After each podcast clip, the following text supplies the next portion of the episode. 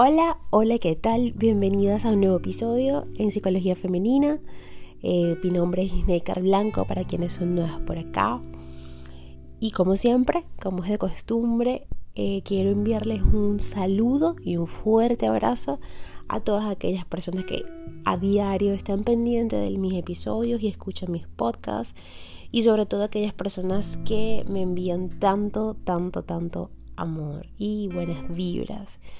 Como siempre, esto es para ustedes y está hecho con mucho amor. Y pues bueno, hoy vamos a hablar eh, sobre cómo aceptar aquellas cosas que no tienen explicación, aquello que, que nos molesta o que nos duele, pero que no depende quizás de nosotras o de nosotros, eh, modificar esta situación porque sí, hay cosas que realmente no dependen de nosotros, ¿ok? Las pérdidas, los engaños, los fracasos y los giros de la vida son pocas las cosas que, que, que son complejas, que aceptar aquello que carece de sentido para nosotros. Cómo hacerlo, cómo procesar todo eso que escapa a nuestro control y que nos deja un gran sufrimiento. Si hay algo que nos repiten con frecuencia es aquello de debes aceptar lo que no tiene explicación. Sin embargo, ¿cómo debemos hacer esto? ¿Mediante qué mecanismo psicológico podemos asumir sin sufrimiento o contradicción muchas de las cosas adversas que nos suceden? No nos es sencillo esto de aceptar lo que duele ni dar por válido lo que nos enfada o nos roba la calma. Las personas nos resistimos ante los infortunios de la vida. Somos esos seres que desde el inicio de los tiempos siempre se han preguntado por qué las cosas son como son. El hacernos estas preguntas y enfrentar la realidad nos ha ayudado a veces a avanzar como sociedad. A transformar lo que nos envuelve y conquistar nuevas cimas. Sin embargo, no todo se puede cambiar. No podemos variar los cursos de los ríos ni tampoco esos giros problemáticos que a veces nos trae el destino. Ya desde niños estamos obligados a aceptar que hay cosas que nos pueden cambiarse y sobre las cuales no tenemos control. Saber manejar ese complejo nudo emocional que se desprende de esas vivencias es clave de bienestar. ¿Cómo aceptar lo que no tiene explicación? Aquello a lo que te resistes persiste. Esta frase tan conocida de Carl Jung, sí, o esta semana he estado súper, súper eh, enfocada en, en la teoría y en todo lo que él nos comparte para poder trabajar eh, a nivel personal, ¿ok? Y esta frase, sobre todo de Jung, encierra una gran verdad. Repito, aquello a lo que te resistes persiste. Todo aquello que no aceptamos pasa a perseguirnos como si fuera una sombra, algo así se ve con frecuencia en el ámbito médico e incluso en el psicológico. Hay personas, por ejemplo, que evidencian una clara sintomatología asociada a una depresión y aún así lo niegan. Solo es una mala época, se dicen. Solo es un mal bache. Ya pasará, insisten. Sin embargo, esa temporada complicada deriva poco a poco en una realidad casi desesperada, en la que el abatimiento es más elevado y el pozo emocional más profundo. De este modo, si hay algo que se asume desde el ámbito clínico es que todo proceso se mejora.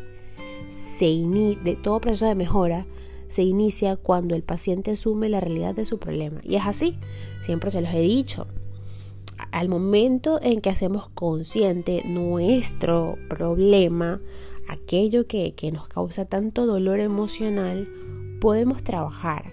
Hay cosas que realmente les digo no vamos a poder cambiar porque están muy instauradas en nuestra psique.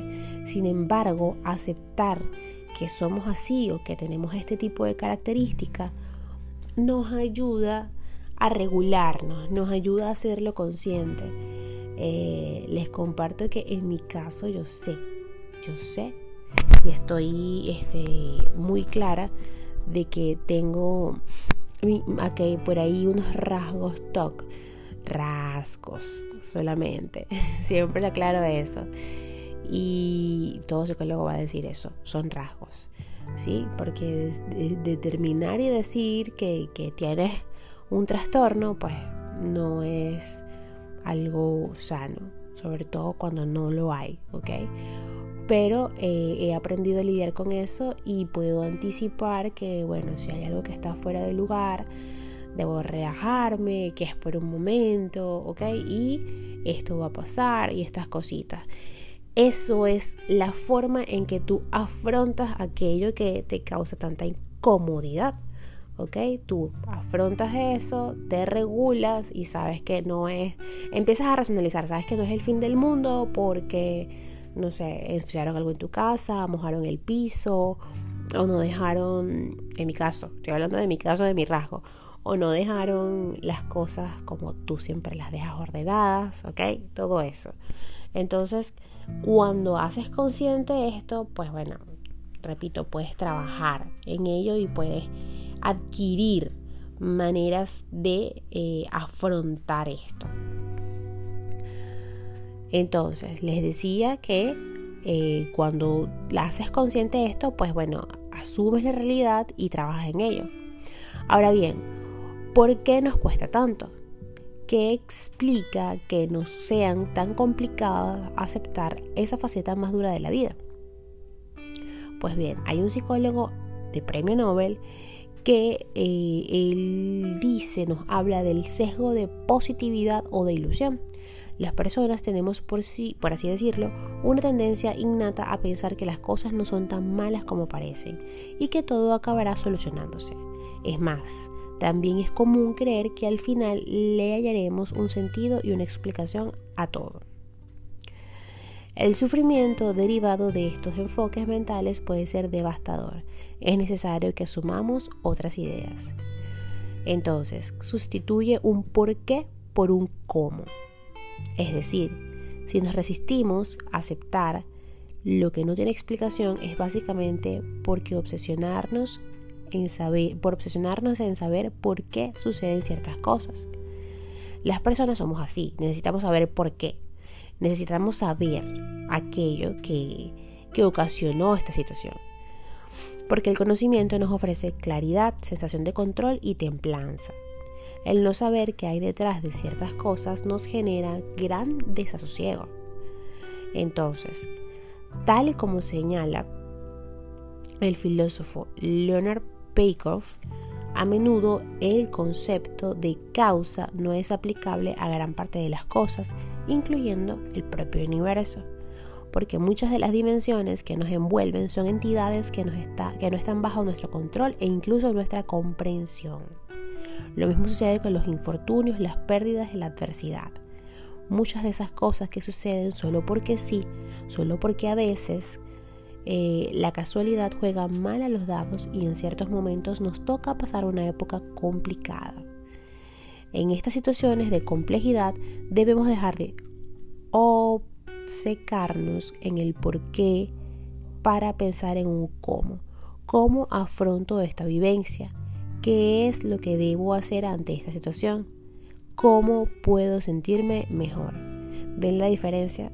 En vez de pensar por qué me pasa esto a mí, ¿Por qué yo, Dios mío? Todas estas cosas. Cambias el por qué con un cómo. ¿Cómo lo afronto? ¿Qué debo hacer? ¿Cómo puedo sentirme mejor? ¿Ok? Cambias esas preguntas y entonces el cómo te lleva a la acción, a afrontar. Y eso es lo que te ayuda a superar o por lo menos a, atravesar por esta situación de una manera un poco más bondadosa contigo mismo y para con quienes te rodean también. Aceptar la situación no es estar de acuerdo con ella. Aceptar lo que no tiene solución no es estar de acuerdo con, esta, con esto que está pasando. No es claudicar ni demostrar que queremos lo que nos está sucediendo. Asumir la realidad de los hechos no implica tampoco claudicar, ni aún menos obligarnos a sentirnos bien o tener paz ante este infortunio. Es decir, lo acepto pero no estoy de acuerdo, ¿ok? Porque mientras vas en contra de esto, pues más te afecta. Porque es mucha la energía que invertimos para ir en contra de lo que está sucediendo. Ojo, cuando no tenemos el control sobre estas cosas, cuidado aquí con el locus de control, ¿ok? Debemos intentar que nuestro locus sea interno y no externo, no debemos echarle la culpa a todo, ¿ok? Así que aquí hay que estar pendiente con esto. Que la aceptación no es un acto de pasividad, es un acto de templanza que debemos promover con sabiduría. Implica aceptar cada emoción sentida por contradictoria que sea, y es a su vez dejar de pelearnos ante la realidad de los hechos para asumir que las cosas son como son y ese será nuestro mejor punto de partida. También está la aceptación, ¿ok? La aceptación que no es un fracaso, es un acto de valentía. Aceptar lo que no tiene explicación nos convierte en alguien débil que debe tragar a regañadientes un fracaso. En realidad, este acto de asunción puede interpretarse como un ejercicio de gran valentía a ver, tenías un proyecto y pues le pusiste todas las ganas a ese proyecto, eh, tiempo, dinero, un montón de cosas invertiste en esto. Pero resulta que, mm, no sé, como a muchos de, nosotros, ¿ok? Que nos pasó, que bueno, nos agarró esto del COVID y pues muchas de las cosas de nuestros proyectos quedaron como que en stand-by allí congelados. A mí me pasó en lo personal tenía un proyecto, me iba los primeros dos meses del año para mí fueron wow, de muchísima actividad, mucho trabajo, mucho aprendizaje, pero llegó marzo. Llegó marzo y ajá, el desastre. Entonces, ¿cómo puedo afrontar yo esto? No voy a estar, no voy a sentarme a preguntarme por qué, Dios mío, por qué pasó esto. No, eh, debo cambiar ese por qué por un cómo, aceptar que es algo que está pasando a nivel mundial y que yo no lo controlo, no tengo el poder de eso. Si me explico. Y así como el COVID, hay un montón de cosas que pueden pasar a tu alrededor de las cuales tú no tienes el control. Vas a presentar un proyecto de negocio, un emprendimiento, a a un lugar donde apoyan a emprendedores y tú defiendes tu proyecto y tu programa y todo esto, pero no fuiste aceptada y no vas a poder recibir la ayuda económica para poder eh, emprender, ok. Entonces empiezas, ¿qué hice mal? ¿Qué, qué, ¿Por qué me pasó esto? Allí es un locus externo. Estamos hablando de que tú le estás dando eh, toda la responsabilidad a lo externo.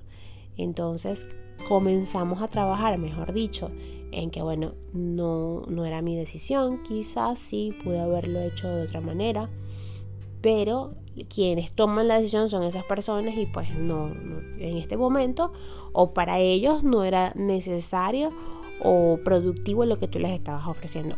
Por ejemplo, por así decir algo, ¿ok?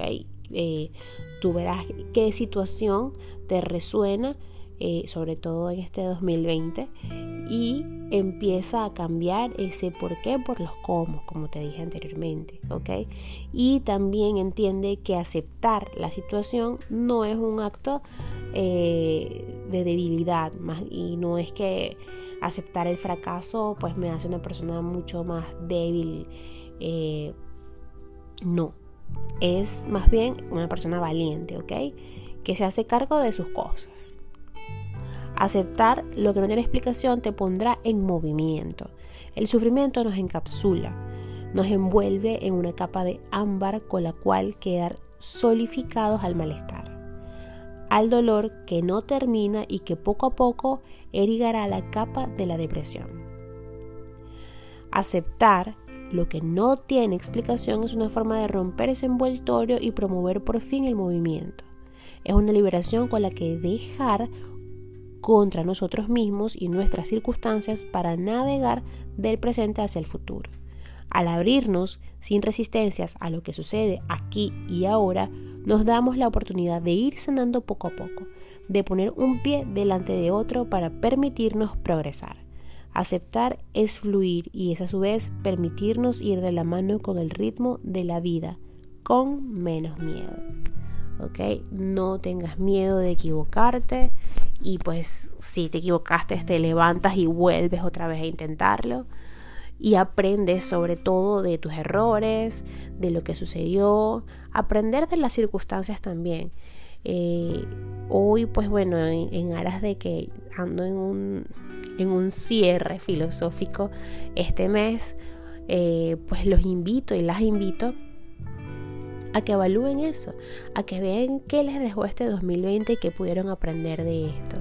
Yo en lo personal pienso que los últimos meses del año han sido totalmente de aprendizaje para mí y me llevo muchas cosas y, le he quitado muchas cosas a, a, este 2020, ¿ok? Así que debemos agradecer que hemos llegado hasta acá y si estás aquí, pues te invito a que me sigas en mis redes sociales y veas todo el contenido que comparto allí con ustedes a través de Instagram y Twitter como Psiqueplenitud11 y en Facebook como psicóloga Isneikar Blanco. Hasta acá el episodio de hoy.